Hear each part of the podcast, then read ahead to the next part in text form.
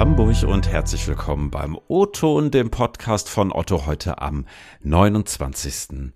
März. Ich bin Ingo Bertram und wir werfen diese Woche im O-Ton mal einen kleinen, ja, Audioblick in diesem Fall nur hinter die Kulissen unseres Otto Campus hier in Hamburg und ganz konkret darauf, was da eigentlich technisch alles so drin und dran ist. Denn liebe Hörerinnen und Hörer, das wisst ihr vielleicht gar nicht. Der Campus hier in Hamburg, das, letztlich ist es ein kleines Dorf. Über 200.000 Quadratmeter groß. Das entspricht so ja, ein bisschen mehr als 35 Fußballfelder und über 20 Gebäude. Dass es da ohne Technik am Ende eigentlich gar nicht geht, das liegt auf der Hand. Was es da zu beachten gilt, warum Sensoren und Türen und Aufzüge und sogar das Leitungswasser jederzeit da ganz streng überwacht werden müssen, was es dafür braucht und was es für so eine Kleinstadt bedeutet, wenn sich zum Beispiel auch mit fortschreitendem Klimawandel hier in Hamburg das Klima ändert. Darüber sprechen wir heute im O-Ton und zwar mit unserem Bereichsleiter für Betreiberverantwortung und Gebäudeservice. Ich hoffe, ich habe das jetzt richtig wiedergegeben. Dr. Till Mettich. Till, schön, dass du da bist. Herzlich willkommen im O-Ton. Hallo Ingo. Herzlichen Dank, dass ich bei euch sein darf und wir über dieses spannende Thema sprechen können. Ja, sag mal, du bist hier ja nicht ganz neu. Wir hatten dich im, lass mich kurz überlegen, Herbst, muss September gewesen sein, schon mal im. Und da hatten wir ein bisschen gesprochen über das Energiesparen. Wie läuft's da so? Hat das gut funktioniert? Ja, das hat super funktioniert. Da muss man wirklich sagen, dadurch, dass die Kolleginnen und Kollegen eine unglaubliche Flexibilität an den Tag gelegt haben und also bereit gewesen sind, ihre bisherigen Arbeitsplätze aufzugeben, in andere Gebäude zu ziehen und wir wie geplant ganze Gebäude eben nur noch ganz gering beheizen konnten, haben wir zwischen 30 und 40 Prozent der Energie einsparen können, die wir sonst gebraucht hätten. Und das finde ich ist bei einem nicht ganz so warmen, in Teilen warmen Winter echt eine super mhm. Leistung. Okay, jetzt ist Heizen ja eigentlich nur eine von ganz vielen Technikdimensionen hier am Campus. Wie wird man hier der Mann für Campus-Technik. Was, was studiert man dafür? Machst du da ein Gebäudetechnikstudium oder wie kommst du dazu? Ich meine, so einen Job gibt es jetzt ja wahrscheinlich auch nicht wie Wasser in der Elbe. Ja, wie kommt man dazu? Ich selbst bin da vielleicht sogar ein bisschen atypisch. Ich habe nämlich kein technisches Studium oder so ein, eine Ausbildung oder Erfahrung im Bereich Gebäudemanagement gehabt. Ich habe eben schon viele Jahre bei Otto verbracht und in unterschiedlichen Funktionen und dann wurde ich halt einfach mal gefragt, ob ich mir das vorstellen könne. Man suchte da jemand, der sich eben wirklich spezifisch um den Betrieb und die Instandhaltung kümmert, weil wir, mhm. das wissen vielleicht einige der Hörerinnen und Hörer auch, wir bauen gerade irrsinnig viel auch um auf dem Campus, um eben neue und attraktive mhm. Arbeitswelten zu schaffen und da mit der Betrieb dann nicht untergeht unter diesen Bauprojekten, da hieß es, da brauchen wir jemanden, der sich drum kümmert. Und da habe ich viel Otto-Erfahrung mitgebracht und kannte deshalb schon vieles und bin selber eben derjenige, der mit den vielen Expertinnen und Experten bei uns im Bereich eben sicherstellen muss, dass es läuft. Die mhm. Expertinnen und Experten, die müssen ihre Sachen studiert haben und die müssen ganz genau wissen, wie die Technik funktioniert, woran man denken muss. Und ohne die ging es halt auch nicht. Hm. Also du bist jetzt nicht derjenige, der selber die Sicherung tauscht. Nee, das sollte ich auch besser nicht tun. Dafür bin ich gar nicht qualifiziert und habe auch nicht die Fach- und Sachkunde. Das machen die Kolleginnen und Kollegen, beziehungsweise natürlich eine irrsinnig große Zahl von Dienstleistern, die wir dort eben nutzen, mhm. die wir steuern müssen, die wir äh, qualitätsmäßig überprüfen müssen. Das ist eben mhm. ein Teil unseres Jobs. Ich habe es gerade im Intro einmal gesagt, über 200.000 Quadratmeter, mehr als 20 Gebäude. Also es ist schon wirklich richtig, richtig viel. Kannst du vielleicht mal so einen kleinen Einblick geben? Technik spielt da ja eine große Rolle, aber was umfasst das eigentlich alles? Hast du da mal so einen kleinen Überblick für uns? Ja, wir haben eigentlich hier auf dem Campus so ungefähr alles und noch ein kleines bisschen mehr, was man so üblicherweise an Bürostandorten braucht. Wir sind ja inzwischen weitgehend in Bürostandorten und noch so eine minimale kleine logistische Abwicklung gibt es noch.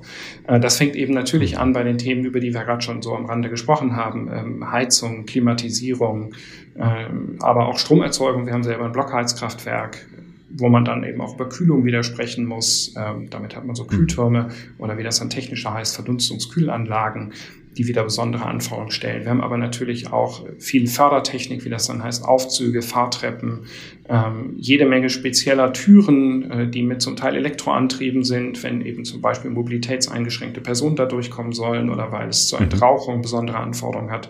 Wir haben Trinkwassersysteme, wir haben sogar ein eigenes Wasserwerk, weil wir hier ganz super tolles Grundwasser haben, was wir selber nutzen können und natürlich jede Menge Elektrotechnik, denn heutzutage geht natürlich ohne Elektro gar nichts und jede mhm. Menge Mess- und Regeltechnik, die sogenannte Gebäudeautomation. Das ist sozusagen unser Smart Home, unsere eigene IT, die wir dort eben dann haben, um das Gebäude steuern zu können ah. oder die Gebäude. Was automatisiert ihr da alles? Automatisierung heißt jetzt im Wesentlichen, dass man in den neuesten Gebäuden natürlich Technik hat, die eben letztlich beobachtet, ob jemand in einem Raum drin ist und das zum einen anhand von Bewegungen überprüft, aber eben auch vom CO2-Gehalt. Wenn der CO2-Gehalt steigt, weil da zum Beispiel leidenschaftlich diskutiert wird in einem Besprechungsraum, dann wird die Lüftung erhöht, ähm, dann wird eben mehr Frischluft zugeführt und mehr verbrauchte Luft abgeführt und wenn der Raum weniger genutzt ist, dann wird das halt wieder ein bisschen runtergefahren, ähm, um auf diese Weise Energie sparen zu können. Okay, also ihr habt da so richtige Sensoren dann in so einem Konferenzraum, der misst, ah, okay, jetzt steigt hier irgendwie so ein bisschen der CO2-Ausstoß und dann regelt ihr dagegen? Ja, genau das macht moderne Gebäudetechnik. Wow. Cool. Und natürlich auch, wenn man äh, sich nicht bewegt, geht das Licht aus. Ähm, also wer mhm. seinen Büroschlaf machen möchte, der würde irgendwann dann auch im Dunkeln sitzen. Ähm, und Davon gibt es eben jede Menge Sachen. Und ganz wichtig für uns im Betrieb ist eben nicht nur, dass dadurch viel Energie gespart werden kann, sondern dass wir natürlich mhm. auch jede Menge Sensorik und Technik haben, die uns eben auch mitteilt, wenn wir Störungen an Anlagen haben. Also dann sagt die Anlage eben, Achtung, mir geht es gerade nicht so gut, dann muss sich halt jemand drum kümmern. Und das können unsere Kolleginnen und Kollegen im, im äh, Leitstand sehen. Ähm, Achtung, da ist eine Störung an Anlage XY, dann können Sie eben bewerten, ob das jetzt kritisch ist oder ob man da eben sich noch zwei Tage Zeit lassen kann, weil die Anlage nicht so wichtig mhm. ist. Und dann eben so auch Ihre Arbeit steuern und priorisieren. Okay, das knüpft so ein bisschen an meine nächste Frage. Also ihr habt da richtig sowas wie so eine Art Leitstand, also wie irgendwie so ein kleines Raumschiff, wo du dann drin sitzt mit 35 Joysticks und 1000 blinkenden Knöpfen und dann siehst du, hier steigt das CO2 und da geht die Tür nicht? Oder wie muss ich mir das vorstellen? nicht ganz so abgefahren. Aber tatsächlich ist es so, da hängen große Monitore an den Wänden, auf denen eben zu sehen ist, äh, welche Störungen gerade auflaufen. Auf anderen Monitoren können wir sehen, welche Dienstleister eben gerade bei uns äh, auf dem Campus sind und ähm, zu welchen Firmen die gehören und wer da die Ansprechpartner sind. Denn oft sind natürlich auch neben der Frage, geht eine bestimmte Anlage oder geht sie nicht, auch die Frage, da hinten bohrt irgendjemand und das stört halt gerade eine wichtige Sitzung oder ähnliches. Dann muss man mhm. herausfinden, wer ist eigentlich der Ansprechpartner für den Dienstleister und kann dem jetzt sagen, jetzt kannst du dein Bohren vielleicht um eine Stunde verschieben. Ähm, und natürlich auch haben wir immer ein haftungsrechtliches Thema. Wir müssen immer sehen, wir müssen wissen, wer auf dem Campus irgendwo was macht. Und ähm, außerdem können sich die Kolleginnen und Kollegen natürlich die ähm, äh, Störungsmeldungen oder auch andere wichtige Informationen über die ähm, Gebäudetechnik auch jederzeit auf ihre Notebooks holen und dort eben auch nachgucken, ah, ja. in die Gebäudepläne reinklicken, sich die entsprechenden Leitungsschemata oder elektrischen Schaltpläne eben hochholen und dann eben im Falle einer Störung oder einer Abstimmung mit einem Wartungsdienstleister drauf, gemeinsam drauf gucken. Da findet sehr viel inzwischen einfach am Notebook statt und dann wird halt geguckt, okay, da hinten dieser Volumenstromregler, der scheint nicht zu funktionieren, dann weiß man eben, wo der verbaut ist, welche technischen Daten der hat und kann dann eben vor Ort gehen, die Leiter mitnehmen und dann eben in der Decke gucken, was mit dem Ding ist. Hm. Ich meine, ihr habt da ja eine Riesenverantwortung. Ich meine, da wird ja auch sowas reinspielen, wie beispielsweise Rauchmelder oder ne, allgemein Brandwarnmelder. Also sprich, wenn irgendwo vielleicht doch jemand mal verbotenerweise eine Kerze angezündet hat oder auf dem Klo geraucht hat, ja, also dann seid ihr quasi für die Evakuierung verantwortlich. Ähm, wie gehst du damit um? Also ist ja schon ganz schön eine Bürde, oder? Ja, es ist Bürde, aber auf der anderen Seite ist das natürlich auch spannend und das macht für mich den Job auch wahnsinnig reizvoll, weil das, was wir tagtäglich tun, ist wirklich sicherzustellen, dass Menschen zum einen in einem angenehmen Arbeitsklima eben arbeiten können, dass sie das haben, was sie brauchen zum Arbeiten, dass eben das Licht leuchtet, der Strom fließt, ähm, die Toiletten funktionieren und so weiter und zum anderen aber auch sicherstellen zu können, dass niemand zu Schaden kommt. Und das ist mhm. natürlich auf der einen Seite eine andersartige Verantwortung, als wenn man eben, ähm, ich sag mal, lapidar äh, nur für Geld verantwortlich ist, auch noch für Leib und Leben verantwortlich mhm. zu sein. Aber das macht es halt auch spannend. Und ähm, wir sind ja zum Glück da auch nicht ganz alleine. Also wir haben natürlich sauber definierte Standardprozesse, wie wir Dinge machen. Ähm, wir führen regelmäßig Wartungen und Instandsetzungen durch und können damit natürlich auch sicherstellen, dass die Technik funktioniert. Und wir haben natürlich auch ganz viel Technik, die uns auch warnt, äh, wenn irgendwo was ist. Eben entweder, wenn mhm. die Technik nicht funktioniert oder, wie du es gerade angesprochen hast, wenn eben irgendwo der Verdacht besteht, dass es da rauchen könnte oder ähnliches. Das sind, mhm. Im Übrigen haben wir sehr disziplinierte Kolleginnen und Kollegen. Also, dass irgendwo wegen äh, Rauch auf der Toilette ein Brandmelder ausgelöst wird, ist selten. Wir haben dann eher das Thema, dass im Zuge einer Umbaumaßnahme halt dann doch mehr Staub entsteht als erwartet und dann eben ein Fehlannahme ausgelöst wird. Das sind eher ja. die Probleme. Ich hatte es in der Einleitung vorhin einmal kurz gesagt, jetzt verändert sich ja unsere Welt eigentlich stetig und damit gehen ja auch immer mal wieder veränderte Anforderungen einher. Ne? Also klar, das betrifft einerseits eine Einrichtung. Also wenn ich mir heute Büroflächen bei Otto anschaue, sind die einfach mal völlig anders als vor zehn Jahren und einfach auch wirklich richtig cool. Auf der anderen Seite gibt's aber ja auch so Geschichten, also hatte vorhin gerade so das Thema Klimaveränderung angesprochen. Ne? Also die meisten Gebäude sind klimatisiert. Jetzt gibt's irgendwie hochkomplexe Anlagentechnik, die ihr da habt, die, boah, vielleicht wenn es jetzt irgendwie plötzlich hier anfängt, mehr zu regnen oder so, das auch nicht mehr so mitmacht. Wie geht ihr damit um? Also was, was, was gibt's da vielleicht auch so für aktuelle Entwicklungen? Ja, das sind gleich mehrere Entwicklungen, die wir da haben. Zwei will ich nur ganz kurz benennen. Das Thema Klima ist dann vielleicht wirklich nochmal ein spannendes, wo wir nochmal ein kleines bisschen vertieft darauf eingehen können. Das eine ist, das hattest du auch schon gerade angesprochen, wir haben zunehmend mehr Technik in Gebäuden. Früher waren Gebäude vor allen Dingen eben viel Architektur, also Gestaltung, Materialien und so weiter und dann so ein bisschen Technik, also ein bisschen Licht und ein bisschen ähm, andere Sachen. Heutzutage haben wir eigentlich, wenn man es mal harsch ausdrücken würde, ganz viel Technik mit einer hübschen Hülle drumherum. Und das macht mhm. natürlich was auch im Betrieb, dass die Technik einfach immer wichtiger wird. Mhm. Und das macht Bauen komplexer und das macht auch Betrieb komplexer. Damit muss man einfach umgehen. Da kann man über Erfahrung und entsprechende Fachkunde, die man sich eben bei den ähm, eigenen Mitarbeitern und Mitarbeitern, aber auch bei Dienstleistern beschafft, gut umgehen. Das zweite Thema ist zunehmende rechtliche Regelungen. Ähm, Gebäudebetrieb wird immer mehr geregelt, äh, was einfach aus Erfahrungen ist, da sind halt Eislaufhallen eingestürzt, weil man sich nicht ordentlich drum gekümmert haben. Da haben Flughäfen gebrannt wie in Düsseldorf und das sind eben Dinge, daraus sind dann verschärfte rechtliche Anforderungen in den Gebäudebetrieb erwachsen und das führt natürlich dazu, dass auch wir uns sehr viel mehr, als man das früher musste, damit auseinandersetzen müssen. müssen. Was sind unsere Rechte und Pflichten und auch sicherstellen müssen durch Standardprozesse, durch entsprechende IT-Systeme, dass wir das auch bewerkstelligen.